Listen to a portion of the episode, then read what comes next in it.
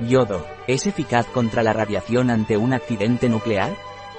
La guerra de Ucrania está amenazando a todo el mundo de multitud de formas diferentes, especialmente a Europa. Existen consecuencias indirectas energéticas, económicas, nos atemoriza que se utilicen las armas nucleares. Son ya muchos los países que se plantean proteger la salud de su población.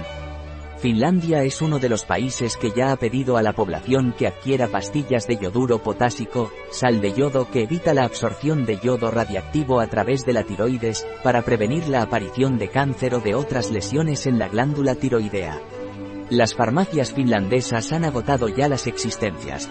Por otra parte, Polonia ha establecido puntos de distribución gratuita de yoduro potásico, España, también está haciendo acopio de yoduro potásico, con la excusa de que está renovando el stock que estaba a punto de caducar. ¿Es realmente cierto? ¿O existe una preocupación real por un inminente ataque nuclear? ¿Cómo funciona y para qué sirve el yoduro potásico? La glándula tiroidea está localizada en la garganta, y es primordial para el metabolismo, porque produce hormonas que controlan, desde los latidos del corazón al consumo de calorías. Esta glándula es vulnerable al desarrollo de un cáncer. Juan Carlos Galofré, experto de la Clínica Universidad de Navarra, CUN, y miembro del área de tiroides de la Sociedad Española de Endocrinología y Nutrición, Tirosin, explica que cuando hay radiactividad en el ambiente, en lugar de absorber yodo normal a través de la alimentación para realizar sus funciones, esta glándula incorpora el radioactivo, lo que puede generar cáncer en un futuro, en realidad, si una persona se ve expuesta a radiactividad, puede desarrollar cualquier tipo de cáncer y en diversas partes del cuerpo. Pero, ante la aparición de una nube radiactiva, la forma de impedir que el yodo radiactivo se incorpore a la tiroides y desarrolle un tumor en esta glándula es llenarla previamente con yodo normal. La idea es bastante sencilla, si ya está saturada con la versión inofensiva de este yodo, no habrá lugar a que incorpore el elemento radiactivo y no se vería gravemente afectada. Es un tratamiento preventivo y por eso se recomienda tomar estos comprimidos solo ante un eventual peligro. Sin embargo, hay que tener en cuenta que el yodo radiactivo pasaría al agua y del agua a los cultivos, y por tanto, a los vegetales. Los animales se comen estos vegetales y al final el yodo radiactivo será detectado incluso en la leche que consumimos. Por tanto, los efectos perjudiciales permanecen a lo largo del tiempo y por eso está justificada la administración de yoduro potásico, no es cuestión de protegerse solo al momento, sino de protegerse a largo plazo. Según la OMS, Organización Mundial de la Salud, toda la población es susceptible de padecer un cáncer de tiroides pero los mayores de 40 años tenemos menos expectativa de vida.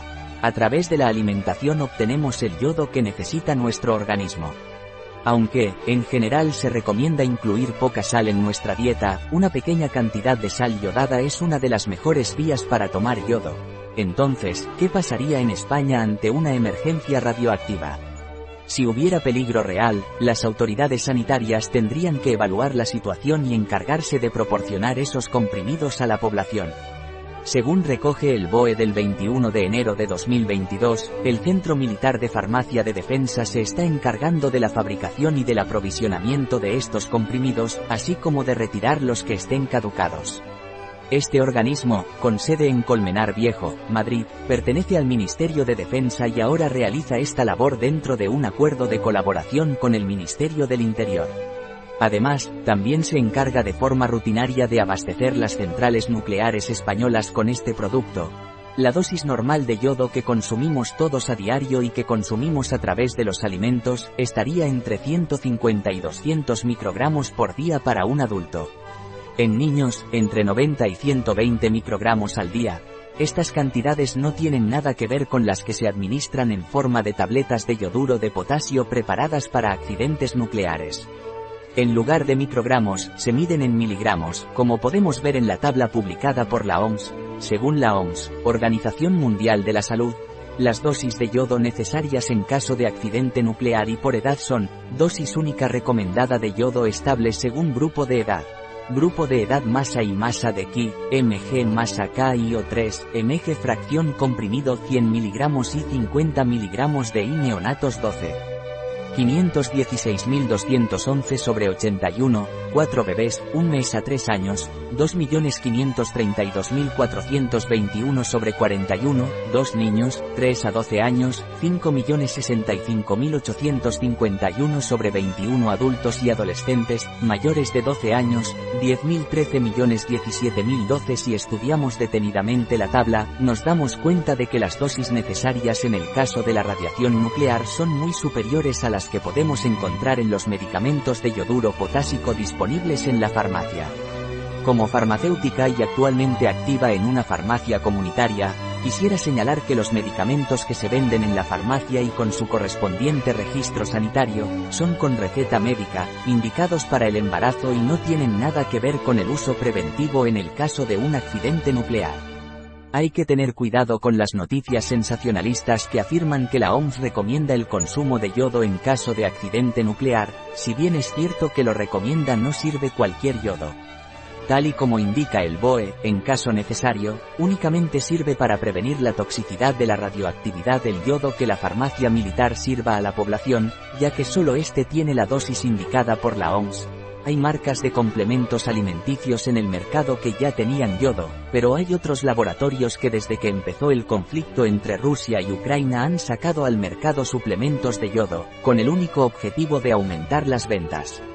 Estos complementos alimenticios no sirven como defensa ante un accidente nuclear, ya que tampoco tienen los miligramos de yodo necesarios. Foto, Wikipedia. Un artículo de Catalina Vidal Ramírez. Farmacéutica, gerente en bio-pharma.es. La información presentada en este artículo de ninguna manera sustituye el asesoramiento de un médico.